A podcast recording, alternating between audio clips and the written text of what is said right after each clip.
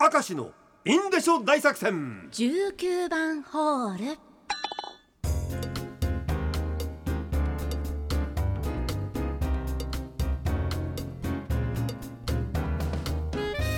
さあ今回も張り切ってまいりましょう、はい。ラジオネームもみじローレル。若い頃転勤する先輩の引っ越しを手伝った時の話です、数ある段ボールをバケツリレー形式で運んでいる中色違いの段ボールが5個来ました。はい。そこにはそれぞれ特 A、A1、A2、B1、B2 と書かれており、先輩から「お前らその特に白い箱をも丁寧に運べよ」と言われました、うん。新人の M 君が先輩に「中身何ですか?」と聞いたら「それがまあ俺の前特製のアダルトビデオコレクションだよ」とドヤ顔で言いました 段ボールの横に書いていた特 A などは先輩の独断と偏見でつけたランキングだったのです。ちなみに我々後輩はおこぼれを期待したんですが一本もくれませんでした。堂々たるものじゃないか。そうですねねえすごいね。段ボールだって相当な数ですよね。すごいですよ。もう捨てられなかったんだね。いや捨てても残ったのがこれなのかもしかしたら。ああもう激厳選して、うんうんそうそう。東京その丸段ボールですが子供の頃団地に住んでいました。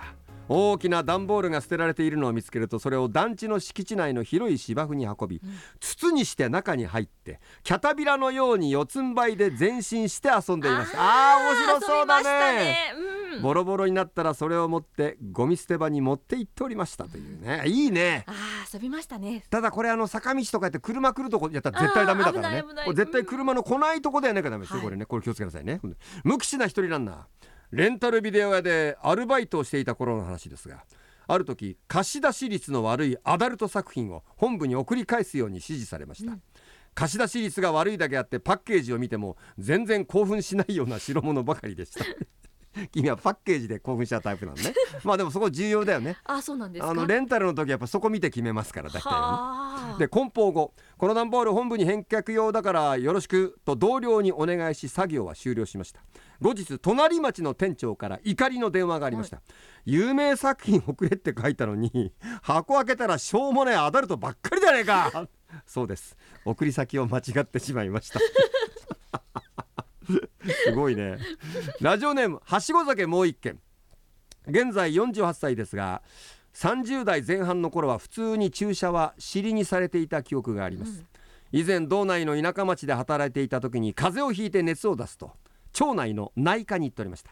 そこの先生はじゃあお尻に打っておこうねと言って必ず打ちました。うん。それ自体は別に良かったのですがその病院の受付で私と同い年で知り合いの女の子が働いていて、私の診察内容を全て知られてしまうのが嫌でした、その後全く別の機会にその女の子と会った時に「尻の注射ってなまら恥ずかしいよな特にお前に聞かれるとさ」と話したら「いや私仕事だから全然気にしないけど」と言いながらめちゃめちゃニヤついていました まあまああなたに気があったのかもしれないじゃないか。なあそれは分かんないよ、ね。ラジオネームのんべのピーちゃん。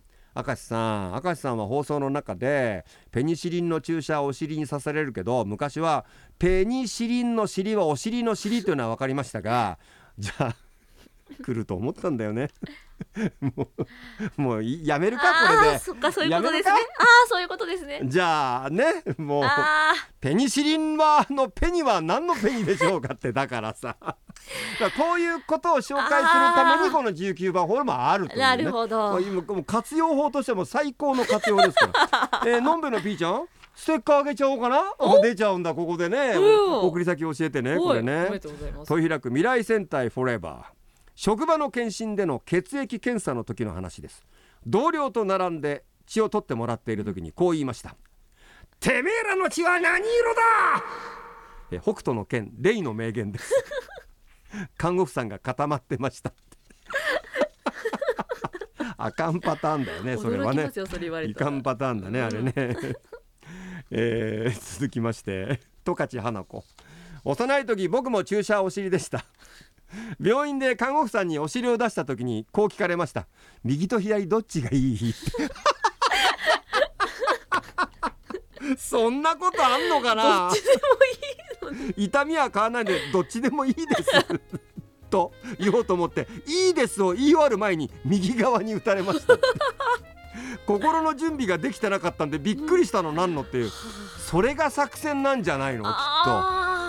うん、もう右左なんか言うこと聞くつもり初めからなかったパターンだけど。すげえ技だな。うん。